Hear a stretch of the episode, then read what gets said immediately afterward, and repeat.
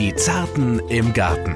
Der Gartenpodcast von NDR Schleswig-Holstein. Herzlich willkommen zu den Zarten im Garten. Heute in einem fremden Garten, denn Thomas hat uns ja, wie er schon vergangene Woche angekündigt hat, an einen ganz, ganz schönen Ort entführt, an eine Heidelbeerplantage. Genau, wir sind hier in den Anlagen der Familie Völster, genauer gesagt in den Heidelbeerplantagen des Heidelbeerhofes Völster in Willenscharen, mitten in der schönen mittelholsteinischen Pampa. Und wir, ich konkretisiere das nochmal, in dem Fall Thomas Balzer, unser Gartenexperte der Landwirtschaftskammer Schleswig-Holstein und meine Wenigkeit Samir Schauki, der Reporter, der ihn so ein bisschen begleitet, bei der Hand nimmt und auch mal die Fragen stellt, die Sie vielleicht haben. Und die können Sie uns natürlich auch immer stellen über den kostenlosen Messenger der NDR Schleswig-Holstein-App. Und da haben wir auch zur letzten Folge, zu den Tomaten, eine Frage bekommen. Denn wir hatten uns ja da unterhalten über Samenfest, nicht Samenfest, Hybrid. Und äh, wir haben aber gar nicht geklärt, wie trocknet man diese Samen eigentlich? Mhm. Also weil wir alle wissen, ja, die Tomatensamen sind in der Frucht drin. Äh, aber wie kriege ich die gut getrocknet? Das war eine Frage, die uns Matti aus Kistorf gestellt hat. Mhm. Ähm, wie kriegt man die so getrocknet und wie verpflanze ich die dann im kommenden Jahr? Also wichtig ist zunächst einmal, wenn man die Samen ernten möchte, dass man vollreife Früchte verwendet. Das heißt also, die Tomate sollte auf jeden Fall schon genussreif sein. Dann hüllt man sie aus. Und wenn man dann die Samen von innen gewonnen hat, ähm, dann müssen sie erstmal von den keimhemmenden Stoffen befreit werden. Die besitzen nämlich so eine wabbelige Masse um Genau. das Fruchtfleisch oder das Fruchtfleisch, was sich um die Kerne drumherum befindet, Find das wird ausgespült. Finde ich immer auf dem Buddy meines Sohnes, wenn er Tomaten isst. Genau, dann hat er ja schon im Prinzip ähm, die keimhemmenden Stoffe beseitigt. Muss vielleicht nur den Buddy ausschütteln. Das Genau. hätte ich Matti mal sagen sollen. Schüttel den Buddy aus. Oder das ganze Kind gleich mit ausschüttet. nee, und äh, dann macht man das wie folgt. Man nimmt also diese Samen, legt sie vielleicht in einen Kaffeefilter, spült sie durch. Und dann nimmt man einen anderen Kaffeefilter und lässt sie drin zum Trocknen. Wenn man das gemacht hat, kann man sie in Klarsichtfolie einlegen. Äh, Wenn sie gut durchgetrocknet sind, also einen Tag, ein, zwei Tage später. Und diese Samen kann man dann im Folgejahr so ab Ende Februar, März zur Aussaat verwenden. Ganz einfache Geschichte, nur die keimhemmenden Stoffe der Tomaten, die müssen weg. Perfekt erklärt. Vielen Dank. Sehr gerne. Dann freue ich mich jetzt darauf, dass wir gleich auf ein Feld gehen, das 1600 Meter lang, 400 Meter breit und voller Heidelbeeren ist. Lecker, ich freue mich.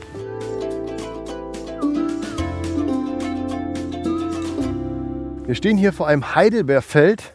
Wobei Feld ist gar nicht richtig, denn letztendlich sind hier ganz viele Hecken aneinander eingeordnet mit bummelig. Thomas, was sagst du? Anderthalb Meter Abstand? Äh, Ja, würde ich sagen, so von Reihe zu Reihe. Das sind aber auch ja, 1,50 Meter, 1,70 Meter würde ich sagen, oder? Naja, sind eigentlich Gleich die Chefin drei. Meter. Drei Meter. Sonst können wir mit den Schmalspurtreckern da nicht durch. Ein super Auge, das wir haben. Zum Hätte- Glück haben wir hier eine Expertin dabei. Falls er doch lieber die Brille aufsetzen müssen. Aber man könnte schon sehen, dass die Abstände weiter sind. Genau. Balzer hat gerade gesagt, es ist die Chefin. Ich habe aber gelernt, es ist die Geliebte des Chefs. Es handelt sich um Susanne Herbst-Richter vom Heidelbeerhof Völster.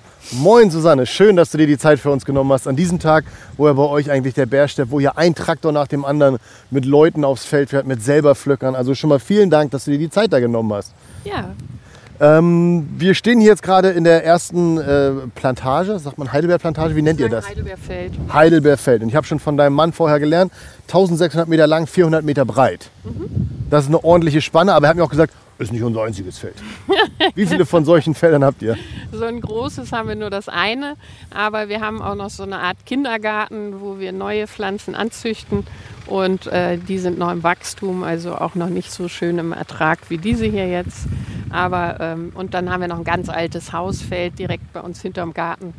Ähm, das ist so das erste Versuchsfeld gewesen. Ah, okay. Und das hier ist, wo wir hier stehen, hier sind wirklich die Sträucher. Ähm, Wer es noch nicht gesehen hat, die sind ja bummelig 1,50 Meter 1,50 hoch, würde ich sagen. Die kleinen. Das sind die, also- Kle oh, das sind die kleinen. Okay. Und die die hängen kleinen. voll mit etlichen Blaubeeren, sodass es mir wirklich sehr, sehr schwer fällt, äh, am Mikrofon zu bleiben und nicht einfach mich mit meinem Mund in den Busch zu stürzen. Das Gute ist, man sieht ja auch schon eine gewisse Größe. Also bei dir sowieso, Samir, aber jetzt bei den Heidelbeeren auch. Und im Gegensatz zu unseren äh, kleinen heimischen Heidelbeeren, die werden nur so ungefähr so um die 50, 70 Zentimeter groß, sind die allein schon von der Größe ganz anders. Und da merkt man auch schon, dass das ja eigentlich ähm, Zuchtarten bzw. Sorten sind natürlich, die von der nordamerikanischen Heidelbeere abstammen. Ähm, und dementsprechend sehen die auch einfach prima aus. Aber da war die Geliebte des Chefes auch schon fleißig, was die Sortenauswahl anbelangt und kennt sich damit noch viel besser aus. Ich finde es stark, weil Thomas hat mir jetzt schon wieder was vorweggenommen. Ich wollte nämlich eigentlich erst mal anfangen und fragen, was ist denn der Unterschied zwischen Blau und Heidelbeeren? und er hat es jetzt gerade indirekt schon erklärt. Entschuldigung, Samir, ich war jetzt wieder übereifrig. Es gibt nämlich eigentlich gar keinen, ne? es sind unterschiedliche Nein. Bezeichnungen. Genau, ist der Unterschied der Bezeichnung. Und unter Blaubeeren kennt man einfach als Kind die Waldheidelbeeren. Also ich muss ehrlich sagen, bevor ich hier heimisch wurde, habe ich auch über die blauen Schilder gelacht. Äh, wieso geht man auf ein Heidelbeerfeld zum Heidelbeeren pflücken? Ich kannte die als Kind aus dem Wald. Wir sind in den Wald gegangen und da wuchsen die wie Unkraut. So, und diese Kulturheidelbeeren haben einfach, das ist eine ganz andere, ganz andere Sache. Es ist eine andere Geschmack, andere Röte, also eine andere Blässe der Beeren, nicht rot von innen wie die Waldheidelbeere, aber der Unterschied zwischen Blaubeeren und Heidelbeeren ist de facto einfach nur ein Namensunterschied. Ich bin mal ganz frech, ich pflück mal eine, um nämlich einen Unterschied aufzuzeigen, den ihr ja schon kennt. Ja. Habe jetzt reingebissen und von innen ist sie eher grünlich gefärbt. Das sind weiß. Kulturheidelbeeren. Genau, Und die Waldheidelbeeren, die sind rot von innen. genau. Ähm, das ist ein Unterschied. Also die eine kann man halt super kultivieren. Kann man, ähm, jetzt esse ich hier doch schon wieder. Kann man in Sträuchen bis zu zwei Meter hochpflanzen, ne? Oder hochzüchten. Ja, also wir, wir versuchen, dass sie nicht höher als zwei Meter werden, aber sie sind teilweise auch drei Meter hoch. Echt, aber dann kommt man ja, oben gar nicht ran. Ne? Genau, ja das so ein ist das. Problem und deswegen ist ja eine Kulturpflanze wird ja deshalb auch ein bisschen bearbeitet. Genau, das hast du Frisiert, wie wir sagen. Ähm, jetzt hat mir Thomas schon so viel weggenommen, dass ich erstmal überlegen bin, wo bin ich denn jetzt eigentlich? Äh, Kulturheidelbeeren, Vorteil leicht zu pflücken, ja, das erkennt man. Bei Waldheidelbeeren, du hast schon gesagt, man muss wissen, wo die stehen auch. Ne? Und wahrscheinlich gibt es die auch gar nicht mehr so viel in Schleswig-Holstein. Oder Ja, man muss die Ecken kennen, das ist wahrscheinlich wie beim Pilzsammeln. genau. Also es ist eben dann mehr so Geheimtipp pflücken und es ist natürlich auch viel mühseliger. Und wir haben eben bei den Waldheidelbeeren auch immer das Problem, dass wir entweder pflücken wir den Wildtieren was weg äh, und das andere ist eben der Fuchsbandwurm, der natürlich auch gerne Heidelbeeren frisst, aber dann hat man eben auch gerne, also der Fuchs frisst gerne Heidelbeeren, aber äh, dann hat man eben auch unter Umständen das Risiko, dass man sich so einen Fuchsbandwurm äh, mit nach Hause nimmt. Ja, das möchte man, glaube ich, nicht. Überhaupt nicht. Und so humose Heidesandböden, die haben wir in Schleswig-Holstein auch nicht so häufig. Nee. Also von daher glaube ich, ist es doch eigentlich besser dahin zu gehen, wo man diese Verwandte hat, diese schöne blaue Heidelbeere, so wie bei euch hier. Und da sieht man ja, wie toll die aussehen. Mhm. Auch wenn ich ein kleines Aber einwerfen muss, die Waldheidelbeeren, Mhm. die sind deutlich gesünder, weil ich habe nämlich gelesen, die haben zehnmal so viel Vitamin C wie die Kulturheidelbeeren. Da muss ich ein Aber einwerfen. Oh, nehme ich gerne. Letzten Endes machen wir hier was ganz Spannendes. Wir haben 2010 angefangen, uns mit dem Bodenaufbau und den Mikroorganismen im Boden zu beschäftigen, weil die Heidelbeere wächst nicht, weil ich ihr Dünger gebe, sondern die Heidelbeere hat eigentlich eher das Problem, dass sie in Gemeinschaft mit Bodenpilzen lebt, mit sogenannten Mykorrhiza.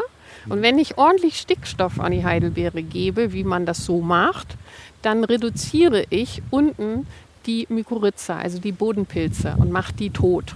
So, dann äh, fehlt sozusagen in dem Stoffwechselkreislauf Pflanze-Boden, fehlt der Pflanze der Teil, der den Humusaufbau betreibt.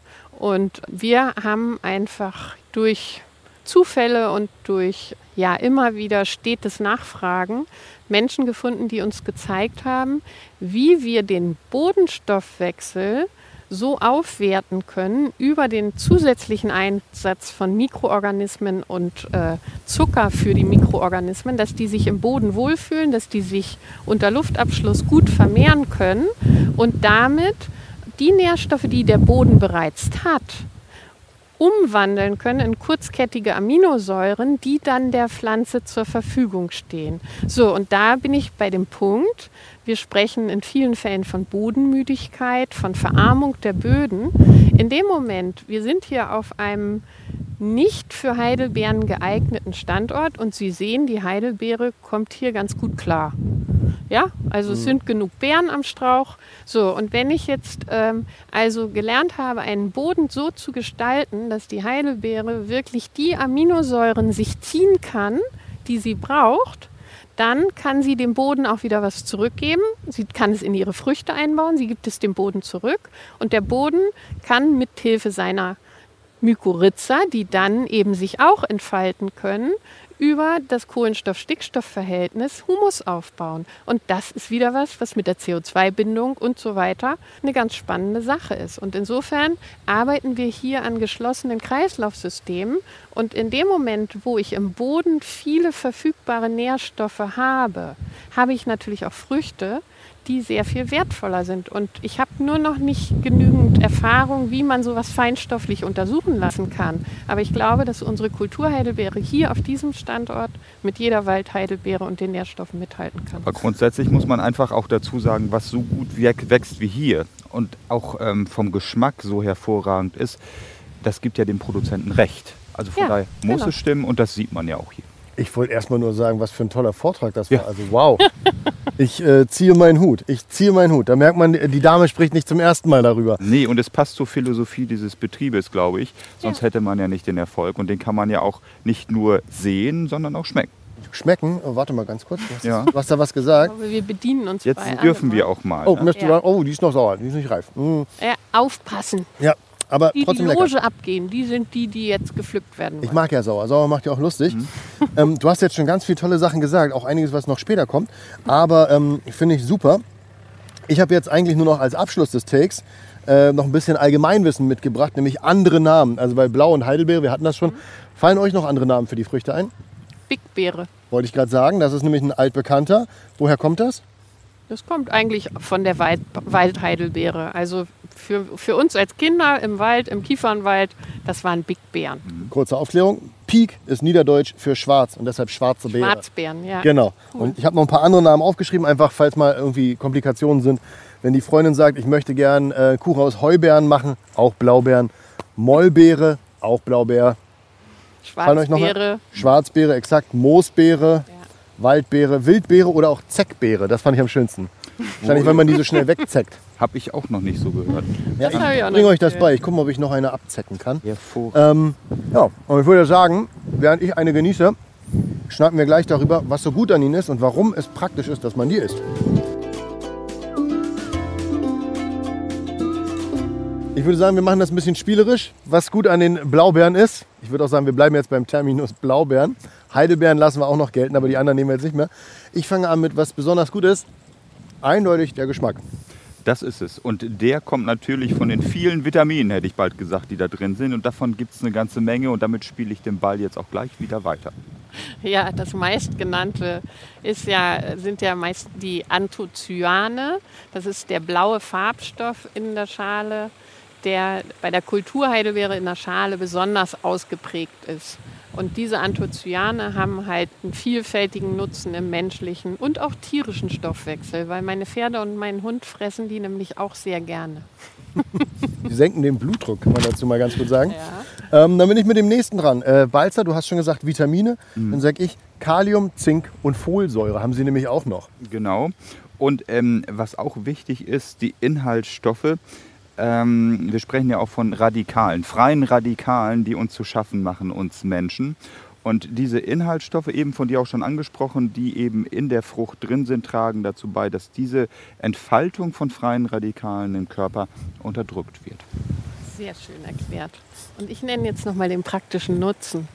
Wir haben festgestellt, dass Leute, die regelmäßig jede Woche zu uns kommen und Heidelbeeren selber pflücken oder die frisch gepflückten kaufen, dass wenn die Probleme mit den Augen haben, die am Ende der Heidelbeerzeit mit Untersuchung beim Augenarzt teilweise bis zu 20 Prozent ihre Sehfähigkeit verbessert haben. Einfach weil diese Hand-Augen-Koordination das genaue Jahr. Nein, also das ist ganz einfach bei den täglichen Nachrichten. Auf einmal kann man dann die Laufschrift unten wieder lesen.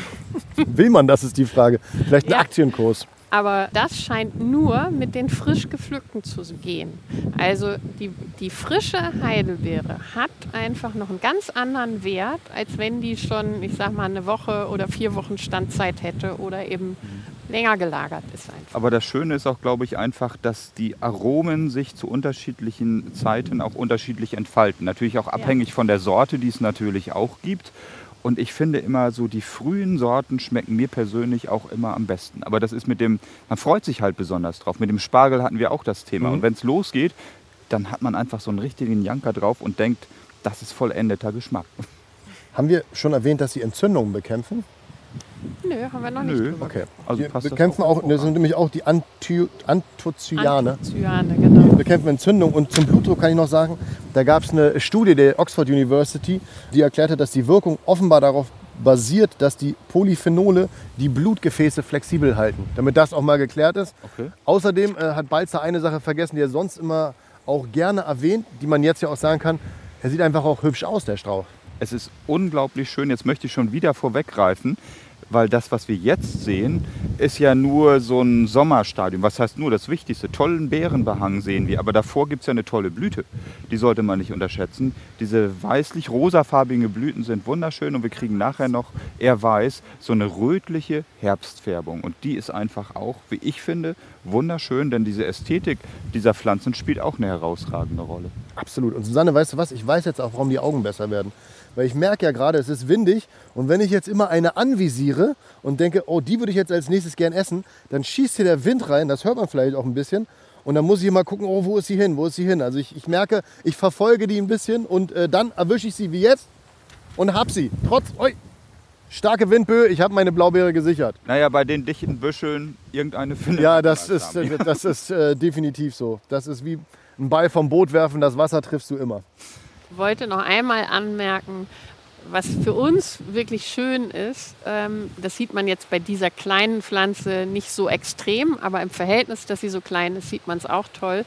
Hier ist das ganze neue Holz. Also ich sag mal, diese Zweige, die hier oben alle so nach oben sprießen, das ist alles in diesem Jahr gewachsen und hier wächst es noch weiter. Und die Heidelbeere trägt am ein- und zweijährigen Holz. Das heißt, die wird jetzt nach der Ernte dort schon Knospen ansetzen, wenn wir dafür sorgen, dass die Stoffwechselversorgung über den Boden sauber funktioniert.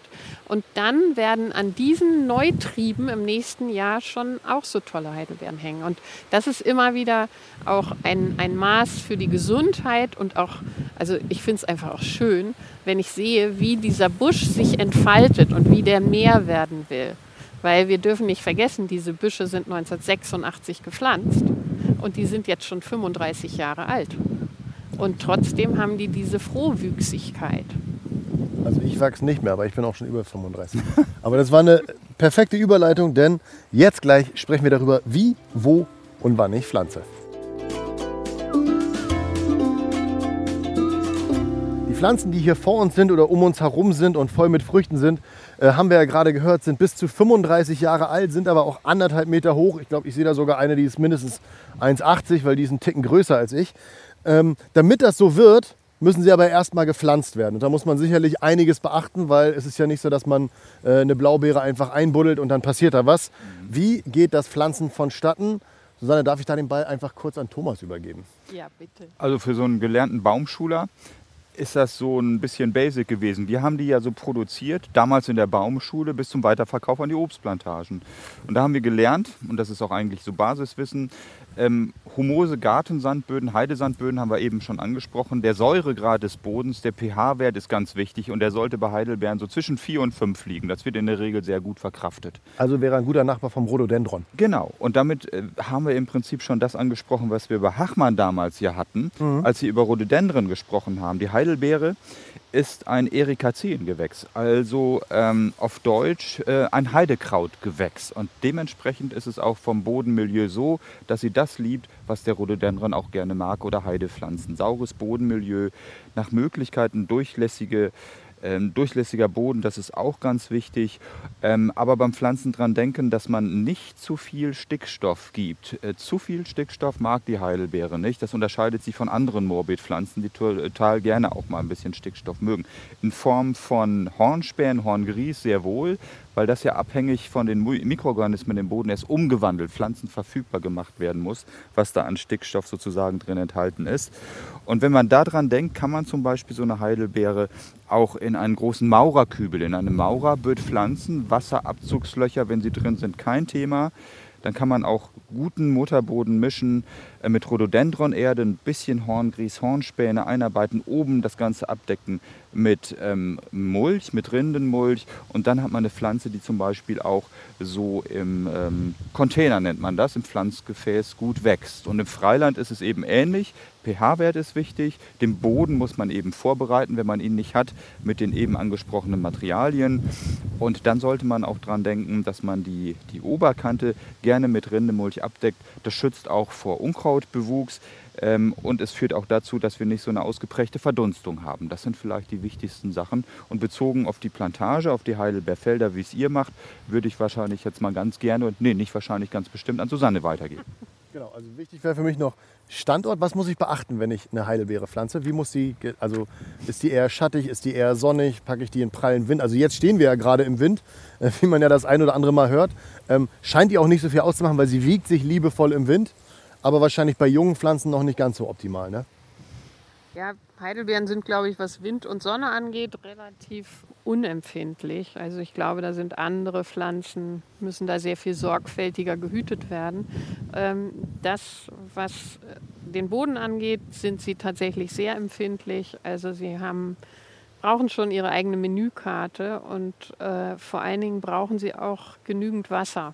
Und wenn man mit den jungen Pflanzen anfängt, dann haben die eben das Problem, dass die nicht so viel Wasser in ihrem Wurzelballen aufnehmen können. Das heißt, die Intervalle, wo man ihnen kleine Mengen Wasser gibt, müssen häufiger sein. Hm. So, und das andere ist, dass sie aber durchaus mit viel Wasser ganz gut klarkommen. Also wir haben ja die starken Regenfälle der letzten Tage gehabt und ich finde nicht, dass die Pflanzen so aussehen, als wenn ihnen das äh, Beeren abhanden gebracht hat oder so. Also die Heidelbeere ist relativ hartnäckig, ähm, aber sie braucht eben genügend Wasser und auch einen Boden, der wirklich vorbereitet ist. Und für ein gutes Aroma natürlich nach Möglichkeiten sonnigen, maximal halbschattigen Standort, denke ich mal. Ja. Und wie sie dann schmecken, die Beeren, das haben wir ja schon ausprobiert.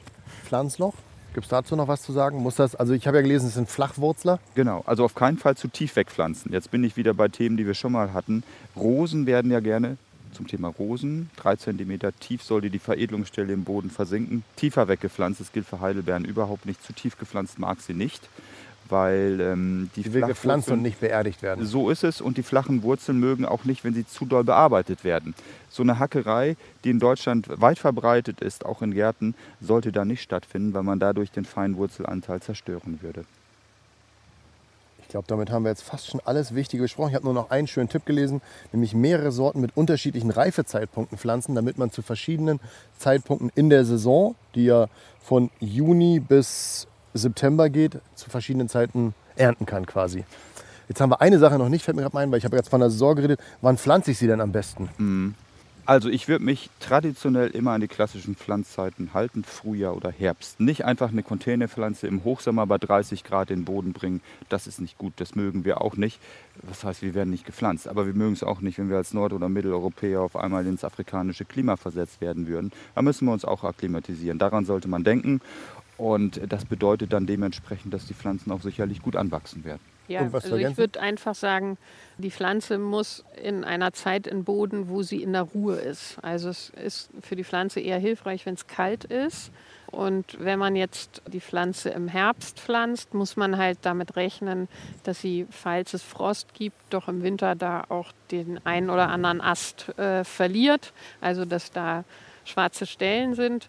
Einfacher ist es manchmal, sie im zeitigen Frühjahr in den Boden zu setzen, äh, weil sie dann ja in die Vegetation sozusagen entlassen wird und in die Frohwüchsigkeit. Aber im Grunde genommen ist das auch ja immer vom persönlichen Arbeitstakt abhängig. Und da das Containerware ist, ist das ja auch gar kein Problem, weil bei den Tiefwurzler sind, haben wir ja gelernt, die kann man ruhig schon im Herbst pflanzen, bei der Rose zum Beispiel. Das ist jetzt hier bei denen ja gar nicht nötig, weil die können wir dann im Frühjahr pflanzen. Die wollen ja gar nicht so tief, die müssen wir nicht so tief verbuddeln. Perfekt, ich würde sagen, damit haben wir jetzt schon so viel zur Pflanzung besprochen, dass wir jetzt zum nächsten Tag kommen und der liegt dir, glaube ich, am Herzen, weil da geht es nämlich darum, wie man an diese schönen Beeren, äh, schönen Beeren kommt. Man kann sie natürlich im Supermarkt kaufen oder auch auf dem Wochenmarkt oder aber man kann sie selbst pflücken und da liegt dir einiges am Herzen.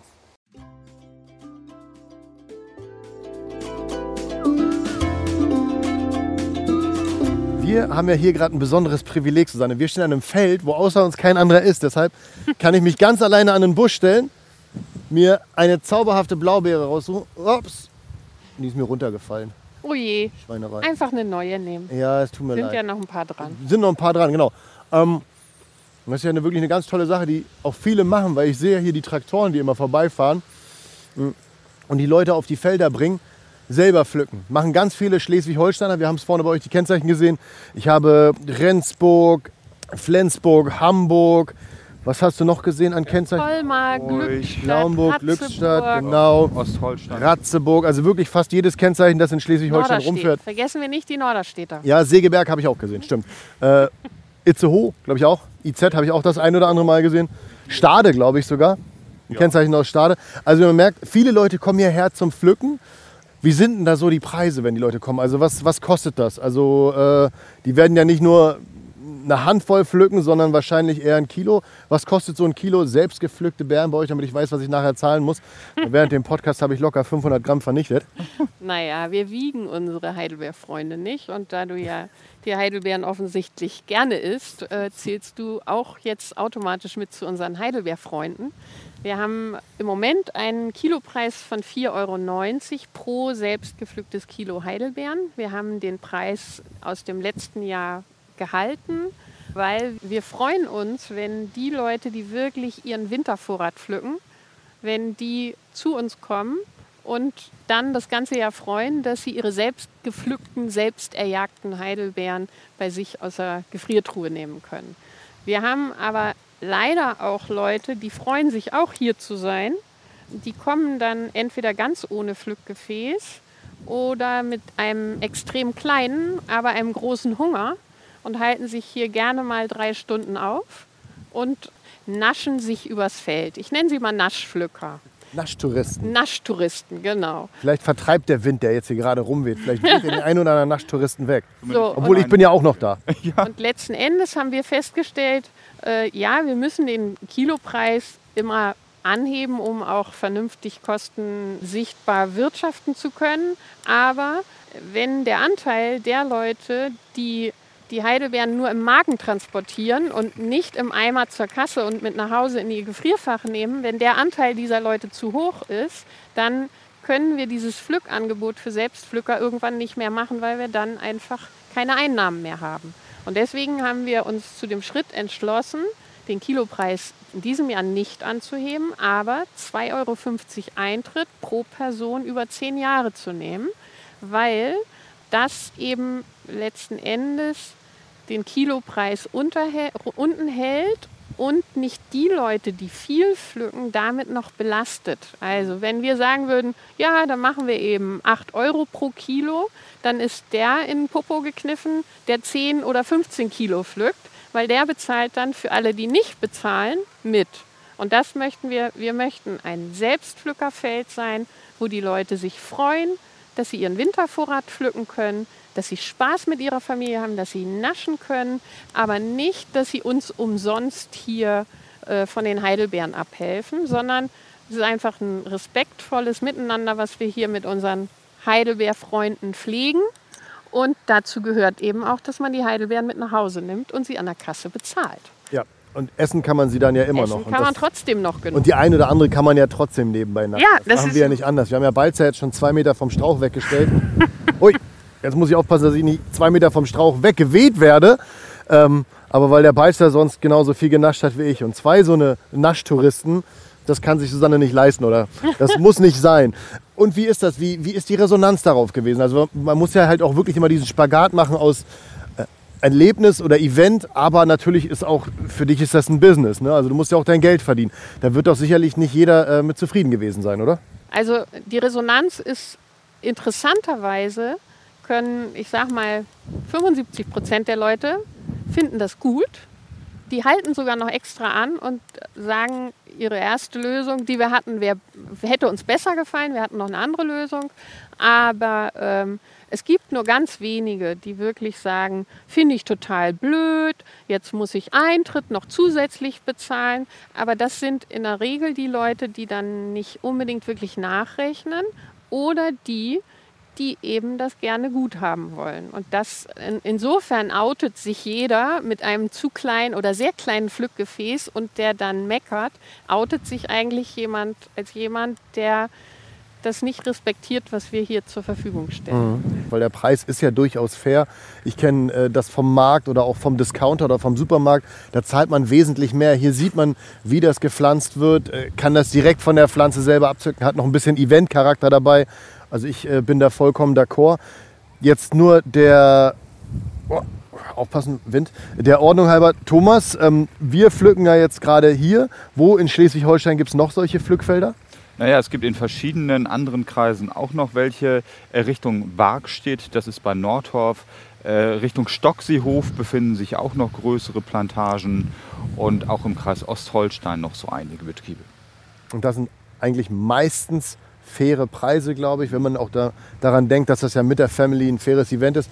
Ich bin ehrlich, wenn ich mit meinem Sohn hierher komme, dann macht er ein Verlustgeschäft, weil der wiegt zwar nur so 13, 14 Kilo, aber der würde sein Gewicht äh, veranderthalbfachen mit Blaubeeren. Also der würde hier ein langjähriger Heidelbeerfreund, weil den haben wir dann sozusagen angefüttert und der ist ja noch klein und der sagt dann ja jedes Jahr wieder, dass er hier unbedingt her muss. Blaubeere. Das ist, sind unsere selbstgezüchteten Heidelbeerkinder. Oh, das auch bringe ich euch mit. Das verflucht ihr dann.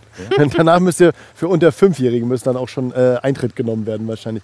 Aber perfekt. Also dann hast du uns das mal erklärt, wie das mit den Zahlen sich zusammensetzt. Finde ich vollkommen fair. Und jetzt ist der nächste Schritt. Was mache ich mit der Heidelbeere, wenn sie gepflanzt oder gepflückt ist? Das heißt, wir sprechen jetzt gleich über Schnitt und die Lagerung als auch den Umgang mit den Beeren.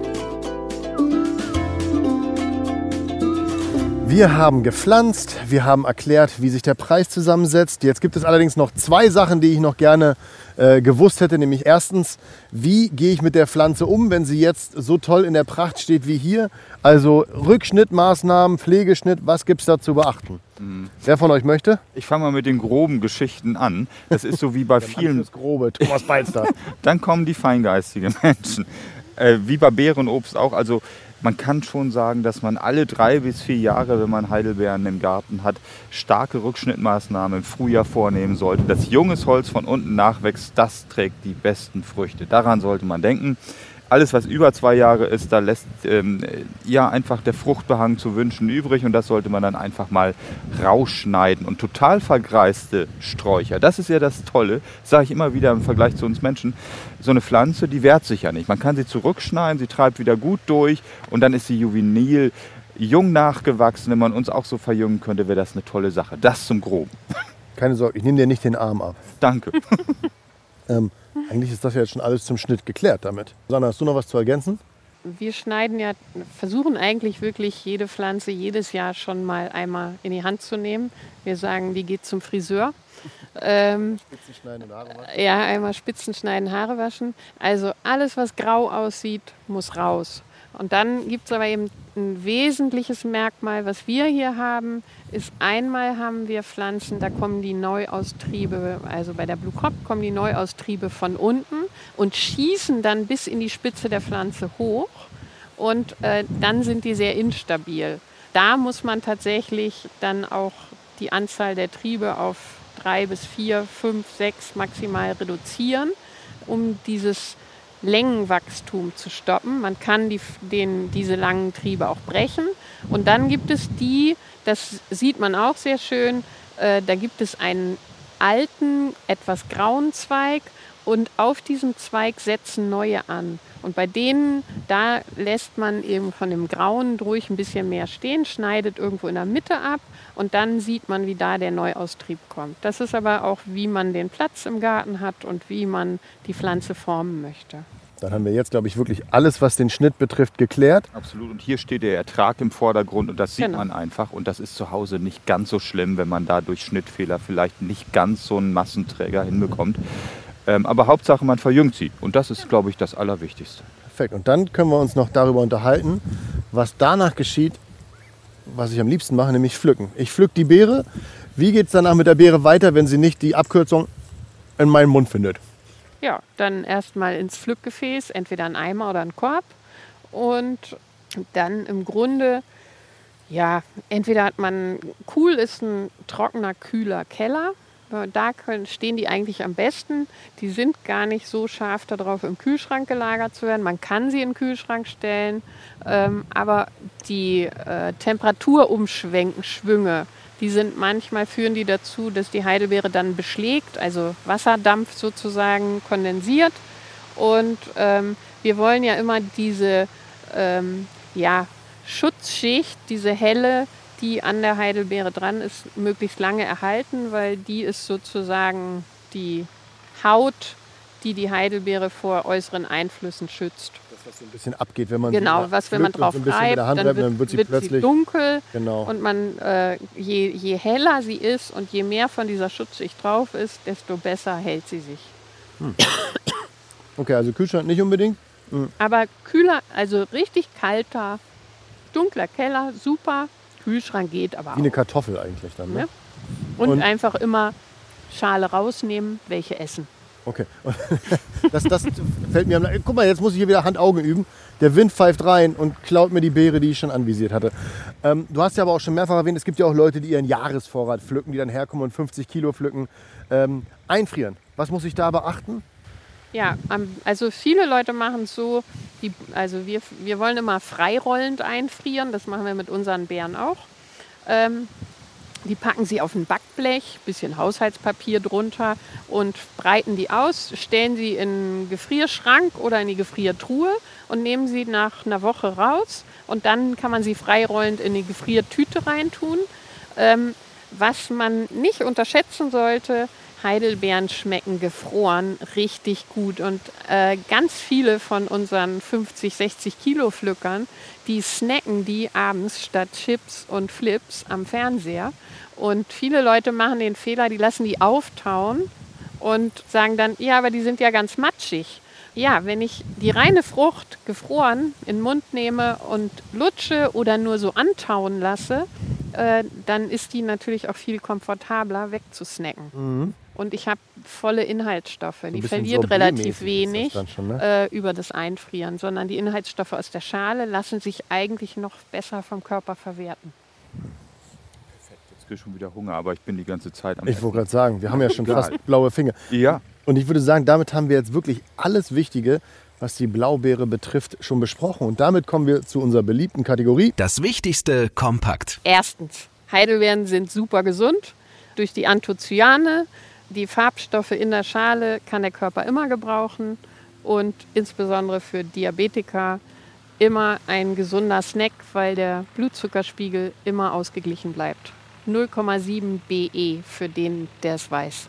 Zweitens, der Zierwert der Heidelbeeren ist ganz enorm. Sie sehen nicht nur toll aus, wenn sie blühen und wenn sie jetzt ihren Behang voll zeigen, also pflückreif sind, sondern die Herbstfärbung nachher, wenn es ins Rote reingeht, das ist traumhaft schön, gerade im Moorbeetpflanzenbeet zu Hause. Drittens, der Heidelbeerkuchen. Mit gefrorenen Heidelbeeren gleich direkt auf den Teig rauf bleiben sowohl Muffins als auch Blechkuchen richtig hübsch mit den Heidelbeeren. Obendrin nimmt man sie aufgetaut, sacken sie alle nach unten und man sieht dem Kuchen gar nicht die Heidelbeeren an. Na, das waren noch hinten raus mal ein paar tolle Tipps. Ab jetzt werden die Blaubeerkuchen zu Hause noch besser aussehen. Ähm, das ist ein Tipp, den ich so noch nicht kannte. Und ich komme mir jetzt richtig gesund vor und mache noch mal kurz was für meine Gesundheit, indem ich jetzt gefühlt die 700.000. Blaubeere heute esse. Mm, toll. Mehr geht nicht. Viel Spaß bei den süßen Früchtchen und vielen Dank. Wir sagen wirklich vielen, vielen Dank an Susanne Herbst-Richter vom Heidelbeerhof Völster in, wo ist das? Willenschar. Wilden Scharen. Willenscharen. Das kommt, und man gibt das ins Navi ein und dann hat man das schon wieder verpeilt. Ähm, vielen Dank für die ganzen Infos. Ich hoffe, es hat dir auch ein bisschen Spaß gemacht. Ich hätte jetzt gerne gesagt, du hast auch was von uns gelernt, aber das, das hast du nicht, außer vielleicht, wie viel Heidelbeeren in zwei Leute reinpassen, während sie die ganze Zeit sabbeln. Ähm, Aber es war wirklich ganz, ganz toll hier. Thomas Balzer, unser Experte der Landwirtschaftskammer Schleswig-Holstein. Wieder mal hast du eine tolle Protagonistin ausgesucht. Ich sage auch vielen Dank an dich. Und ihr könnt euch noch kurz unterhalten, weil dann gehe ich noch mal kurz an Busch. Ja, das mach mal. Vielen Dank für die nette Unterhaltung mit euch und es macht mir einfach Freude, über diese Dinge auch zu sprechen, weil so viele Leute wissen das einfach gar nicht. Und wir denken immer, die Natur wird alles verarmt und alles wird so viel weniger. Und wir sind so oft im Mangeldenken. Und ich meine, ihr habt das jetzt gesehen. Ja, und das sind noch nicht mal die größten Heidelbeerbüsche, die wir haben. Wir sind im Paradies. Ja, und wir leben hier in einer Fülle mit allem, was um uns herum ist. Und insofern sind wir dafür auch dankbar, wenn wir das mit anderen Heidelbeerfreunden teilen können. Das war jetzt mal ein schönes Schlusswort. Mir fällt da nichts mehr zu ein. Vollendung halt. Äh, warte, ich zitiere einen großen Botaniker hier in Schleswig-Holstein. Mehr geht nicht. Die Zarten im Garten. Der Gartenpodcast von NDR Schleswig-Holstein.